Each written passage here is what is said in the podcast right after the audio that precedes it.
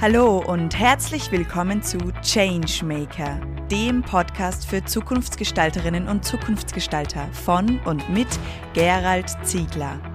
Es erwarten Sie inspirierende Gespräche mit Visionären und Vorreiterinnen aus Wirtschaft, Kultur und Wissenschaft. Alles Zukunftsgestalter, die für glückliche und erfüllte Menschen in einer gesunden, enkeltauglichen Arbeitswelt brennen. Unsere heutige Changemakerin Andrea Klepsch. Ja, herzlich willkommen, liebe Andrea. Schön, dass wir uns heute hier in Rosenheim in der Mitte treffen, zwischen deinem Wohnsitz oder Arbeitsplatz in München und meinem Wohnsitz und Arbeitsplatz in Salzburg. Schön, dass du dir die Zeit genommen hast, heute mit mir dieses Podcastgespräch zu führen. Vielen Dank, Gerald. Bin sehr gern hier und du hast einen tollen Ort ausgesucht. Wir sind nämlich in einem Kraftwerk und das ist, glaube ich, ein Teil des Themas Kräfte entfalten zu lassen. Insofern fühle ich mich sehr wohl hier. Schön, danke. Ja, da hast du ja schon, schon einen schönen Einstieg gewählt. Wer sitzt mir denn gegenüber? Wer ist denn diese Andrea Klepsch? Kannst du den Zuhörerinnen und Zuhörern etwas von dir als Mensch sagen, ja. bevor wir dann in die Arbeitswelt einsteigen? Nachdem ich deine Podcasts sehr gerne höre und immer viel Inspiration rausziehe, habe ich natürlich beim Herfahren bisschen überlegt, wie stellst du dich jetzt vor? Und da ist mir das erste Mal so ins Bewusstsein äh, gekommen, dass ich schon von Kind an immer in Beziehung mit der Natur war. Ich habe nicht mit Puppen, wie das so Mädchen da machen sollten, gespielt, sondern ich habe draußen im Wald, im Stall, wo auch immer, mit meinem Vater im Garten. Und das zeichnet mich auch aus. Einerseits ist es meine Kraftquelle, ähm, andererseits äh, bin ich überzeugt, und da kommt man schon langsam in das Berufliche, dass wenn der Mensch sich wieder erlebt als eingebunden sein in der Natur und auch als Teil der Natur, manche sagen auch, ich bin Natur, natürlich bin ich auch ein Mensch, aber als Mensch bin ich auch Natur, dass da sehr viel an Veränderungsdynamik, äh, dein Podcast heißt ja Changemaker, äh, das Thema Veränderung kommt, äh, kriegt daraus Nahrung. Kommt nicht daraus her, aber bekommt Nahrung. Ähm, ich bin ein sehr positiver Mensch, sehr ähm, heiter, auch Themen, die uns so um die Ohren fliegen, gerade in den Medien, die sehr angstschürend sind. Äh, ja, das drückt mich nicht runter. Das ist eine Gabe, das ist kein, klar kultiviere ich es, aber es ist mir irgendwie in die Wiege äh, gelegt. Und ähm, durch das Thema Bezogensein bin ich natürlich in der Kommunikation, weil Kommunikation ist Beziehung. Genau. Ja, wir haben uns ja auch so kennengelernt, schon vor vielen Jahren, und ich habe dich auch immer wieder als sehr positiver Mensch und vor allem auch als zukunftsgerichteter Mensch erlebt. Wie bist du denn so einer Zukunftsgestalterin geworden? Oder was hat dich denn dazu gemacht?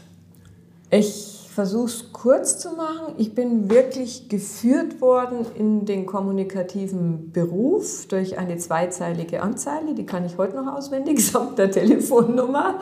Okay. Ähm, das hat mich angesprochen. Ich wusste nicht, damals hat man PR gesagt, ich wusste nicht, was es ist. Ich habe mich beworben äh, und Kommunikation ist mein Leben und natürlich habe ich mit 21 es ganz toll gefunden, zum Beispiel für Campari ähm, PR zu machen, in Mailand zu sein.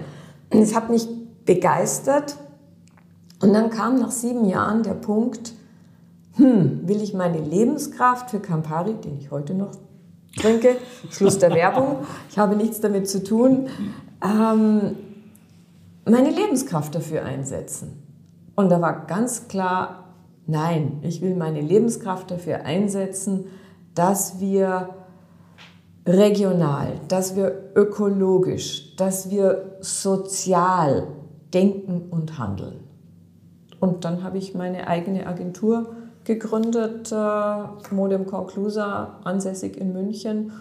Ähm, das war 93, 30-jähriges Jubiläum haben wir gerade gehabt. Äh, das, was ich dann erstmal so gehört habe in meinem Umfeld, ja, es ist schon nett, was du da machst, aber pff, kannst kein Geld damit verdienen.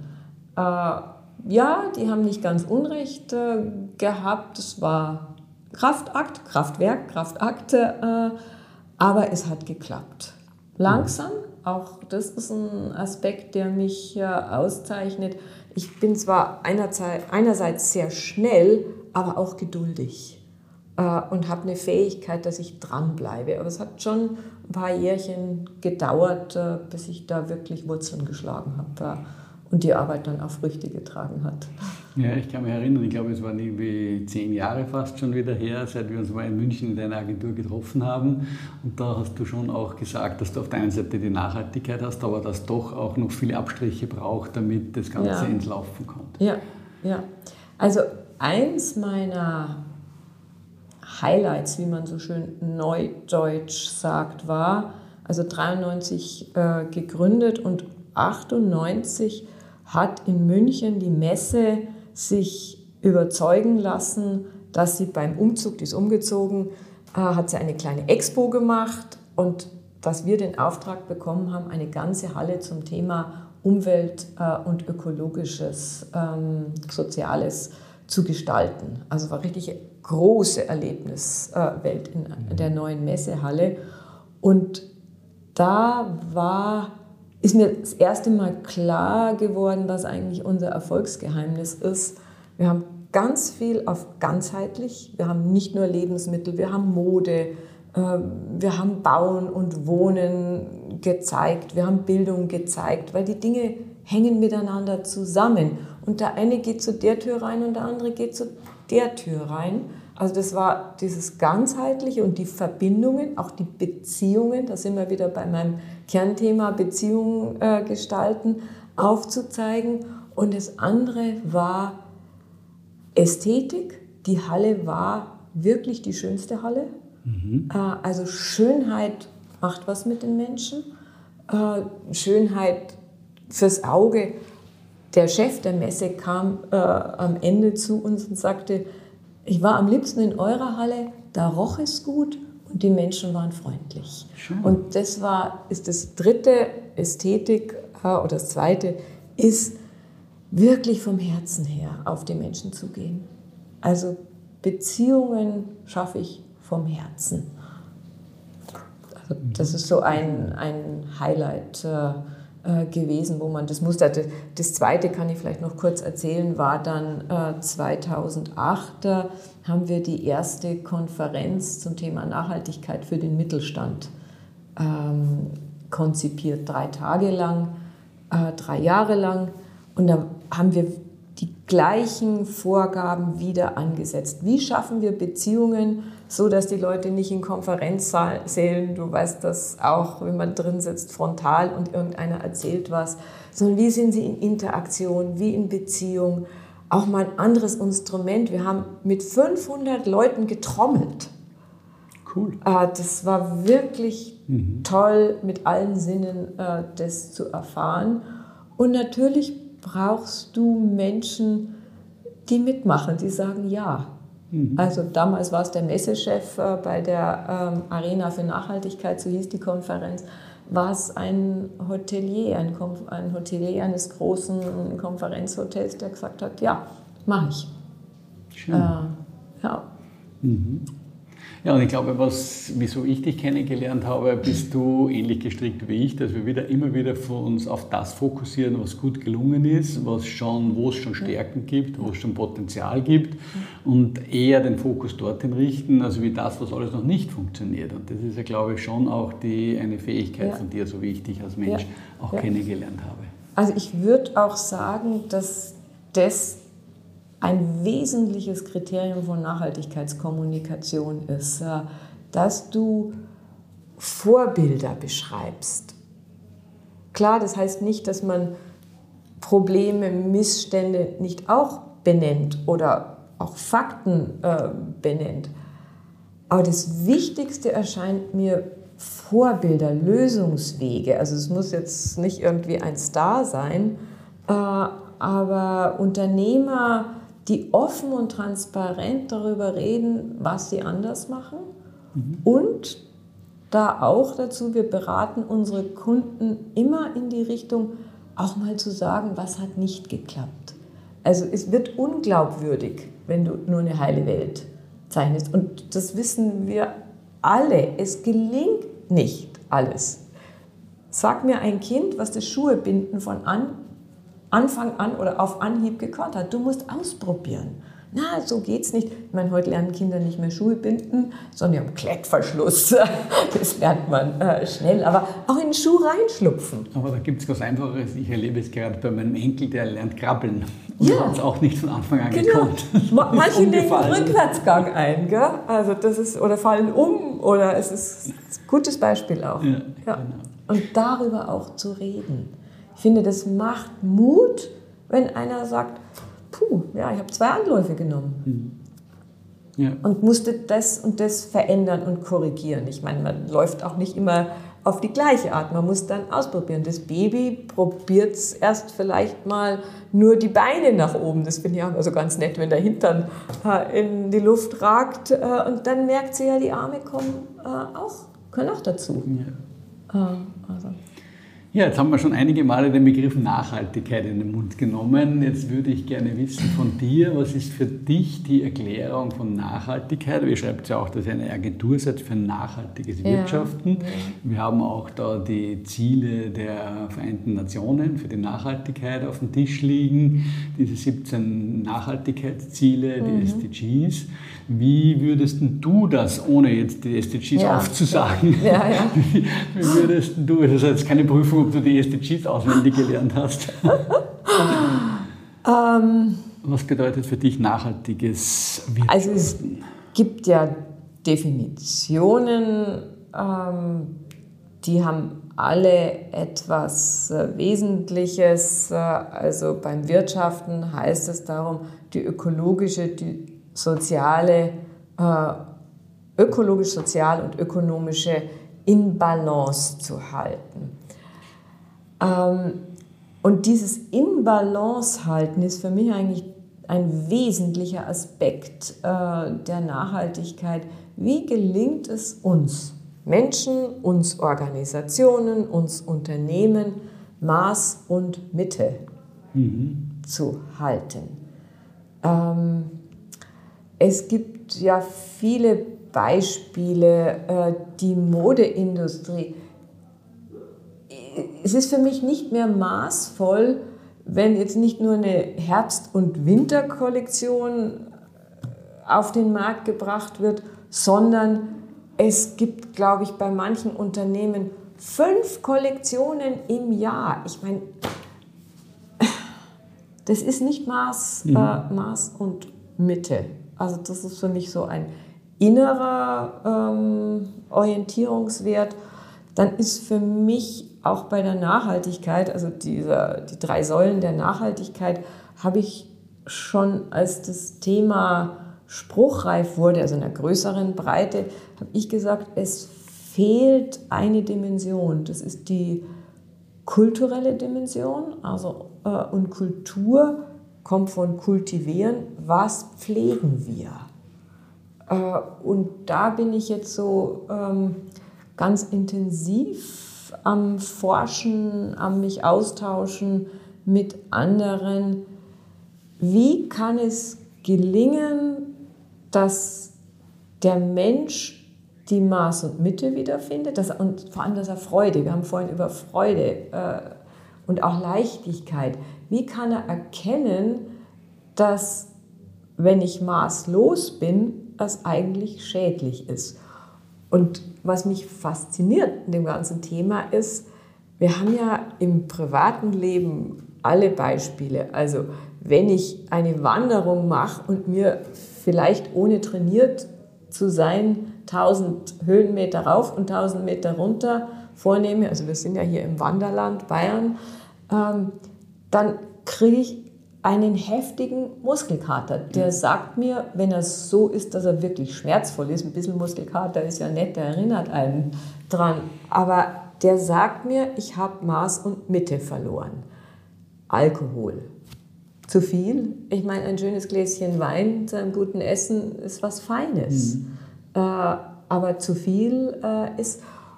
Und da kann ich gerade so ein bisschen eine kleine Überleitung machen zu Maß und Mitte gehören Grenzen und Regeln. Und wir haben uns in unserer Kultur etwas gewährt. Das ist natürlich auch eine historische Bewegung. Wir hatten wahnsinnige äh, Regeln und jetzt hat das Pendel so ausgeschlagen.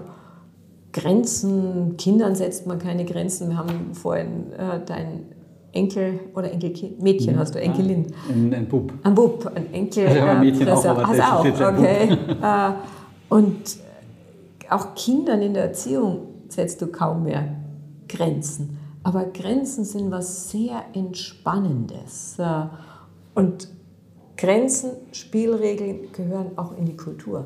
Mhm. Und die gehören auch in die Unternehmen.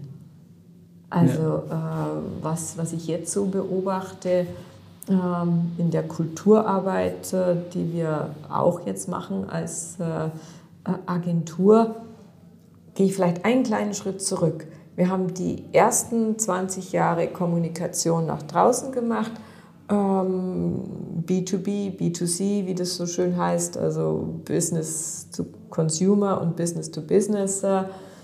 Und stellen jetzt fest, ja, viele Unternehmen sind den nachhaltigen Weg gegangen. Meistens ist es der Chef, äh, der sagt, ja, ich muss was machen. Äh, dann kommen natürlich auch jetzt die EU-Regeln dazu, äh, ESG, sie müssen alle jetzt machen, sie müssen ihr Berichtswesen äh, entsprechend anpassen. Aber was ist es im Unternehmen, wo doch die größte Kraft sitzt? Das sind die Kolleginnen und Kollegen. Und wenn die sich denken, na, was macht jetzt der Chef wieder oder das Board of Directors, äh, wenn es größere Unternehmen sind, oh, und jetzt müssen wir schon wieder eine was, was Neues machen. Es geht darum, den gar nicht mitzunehmen. Ich habe auch noch nicht das richtige Wort, obwohl ich Kommunikation mache.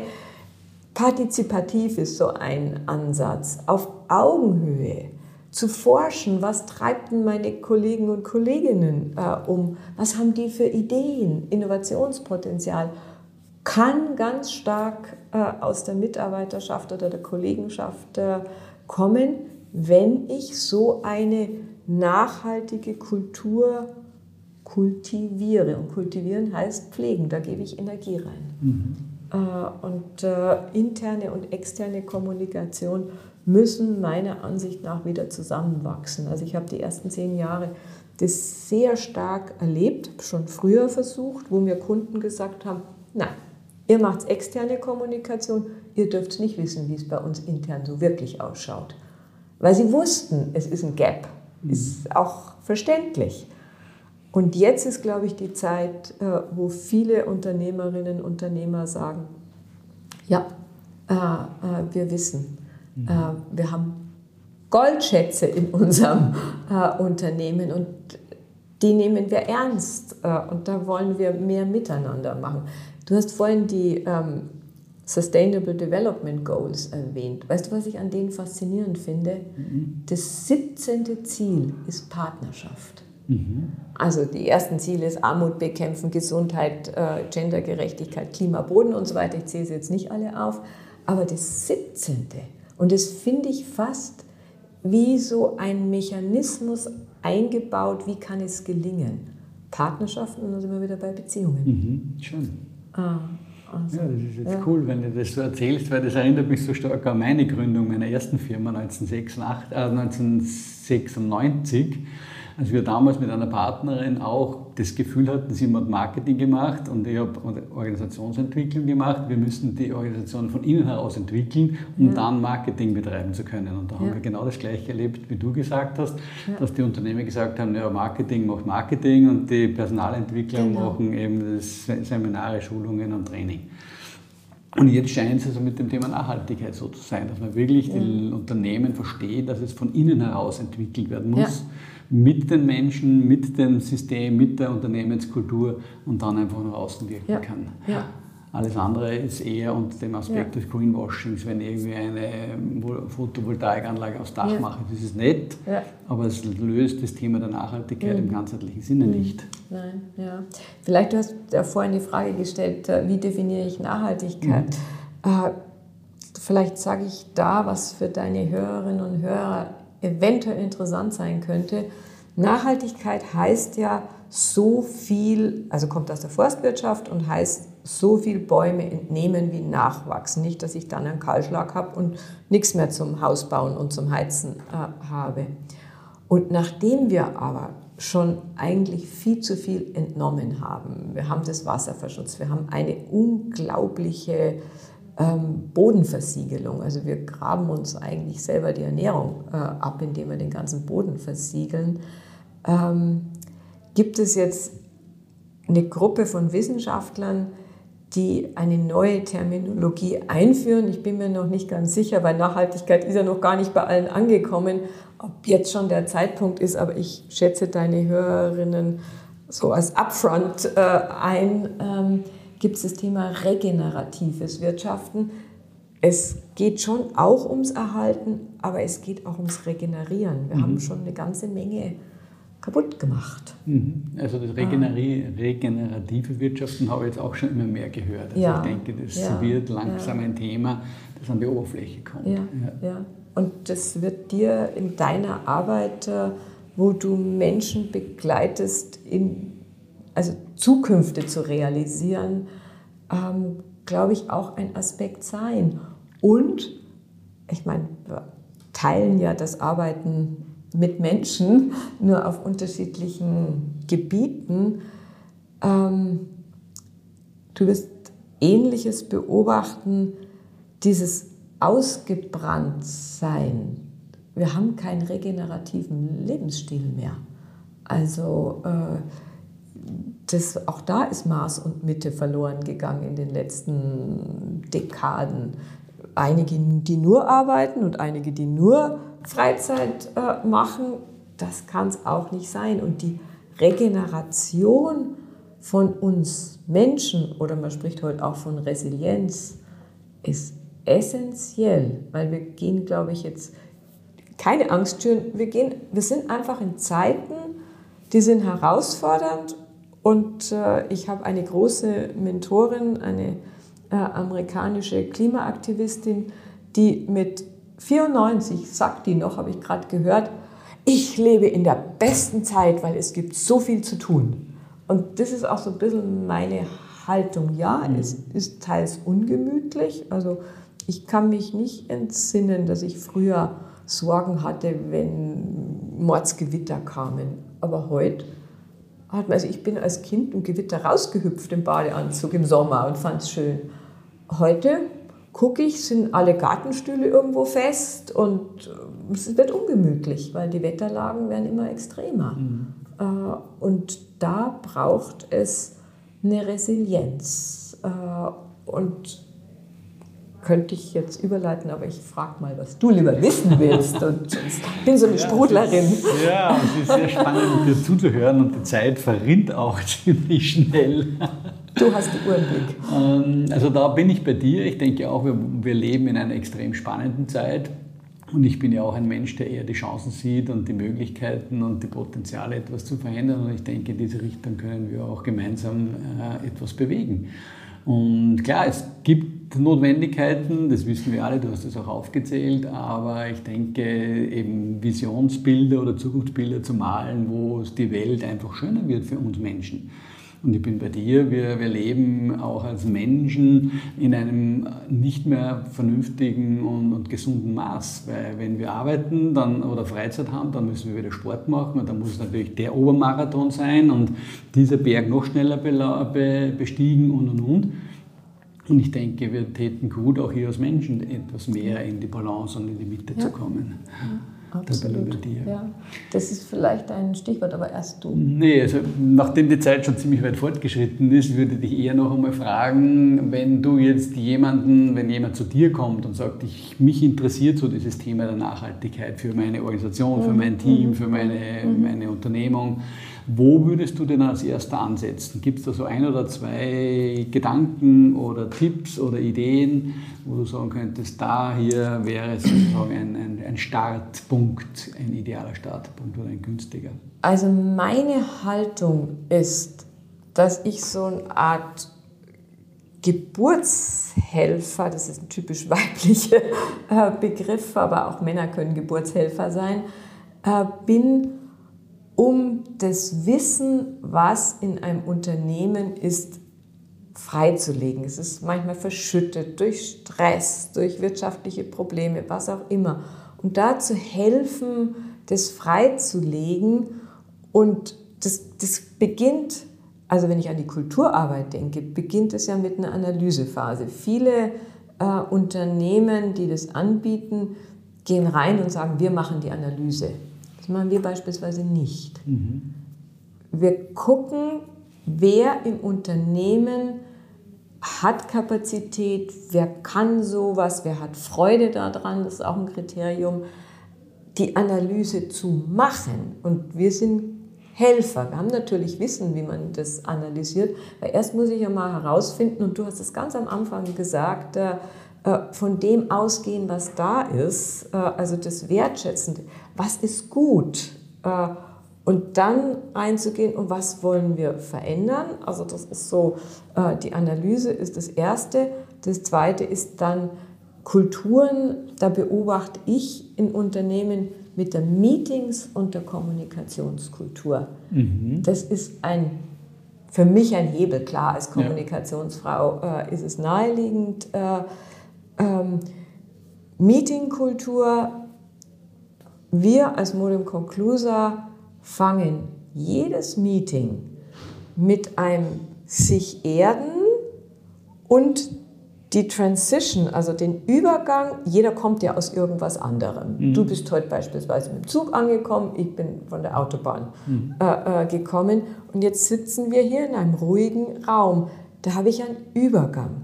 Und dafür geben wir immer zwei Minuten. Mhm. Das kann man als Meditation bezeichnen. Das ist einfach atmen, ankommen. Das verändert die Meetingkultur. Definitiv. Sowas von Ding hätte ich nie gedacht. Und äh, ich habe heute auch keine Scheu mehr, weil manchmal gehen ja so Schubladen auf, oh, Esoterik und Meditation. Äh, ähm, wir haben in unserem Konferenzraum eine Klangschale und dann lässt du dich durch einen Ton ein bisschen in deine innere Mitte. Und da komme ich jetzt nochmal zu dem letzten Teil, also die äh, Nachhaltigkeitsziele der UN. Wir haben 15 Prozent erreicht bei der Halbzeit. 15 Prozent. Und äh, für mich ist jetzt ein, ein globaler Ansatz, der heißt Inner Development Goals, wo es um unsere innere Entwicklung geht. Wie gehen wir mit unserem Sein um? Wie denken wir? Wie sind wir in Beziehung? Wie kooperieren wir und wie handeln wir? Das sind die fünf Dimensionen. Und auch da kommt wieder die Kommunikation äh, ins Spiel, in Diskussionen, Meetings. Ja, aber gibt es nicht mehr? Wenn jemand eine andere Perspektive hat als ich, fange ich nicht sofort an, ja, aber meine Perspektive ist das und das, sondern das ist durch ein Sprachritual ganz leicht einzuführen. Erzähl mehr. Ich mhm. teile deine Perspektive nicht, kenne sie nicht, ich will mehr darüber erfahren. Das verändert so viel. Äh, und das kommt aus dieser Bewegung der Inner Development Goals, wenn es jemand äh, nachschauen will, äh, faszinierend. Und die Bewegung hat sich innerhalb von ganz kurzer Zeit sehr groß äh, entwickelt. Und wir arbeiten eben mit den beiden Frameworks, Rahmenbedingungen der Sustainable Development Goals und der Inner Development Goals. Sehr spannend. Ich glaube, das ja. braucht noch einen eigenen Podcast. Über die Inner Development Goals. Ja, ja gerne. aber unsere Zeit ist jetzt schon abgelaufen und ich danke dir sehr für deine extrem spannenden Ausführungen, liebe Andrea. Und ja, ich bin überzeugt, wir werden uns im nächsten Jahr noch einmal hören und, und eine neue Aufnahme aufnehmen. Vielleicht können wir dann auch berichten, was wir zusammen äh, gemacht äh, haben, weil deine Arbeit ist sehr wesentlich. Danke dir sehr, dass ich da sein konnte und äh, auf bald. Auf bald, ja, danke. Ich würde mich sehr freuen darüber. Danke, dass Sie heute beim Changemaker Podcast dabei waren. Mehr Informationen dazu finden Sie in den Show Notes und auf www.thechangemaker.at. Wenn Ihnen diese Folge gefallen hat, dann vergessen Sie nicht, den Podcast zu abonnieren. Wir freuen uns auf Ihre Reaktionen, Gedanken oder Fragen auf podcast at thechangemaker.at.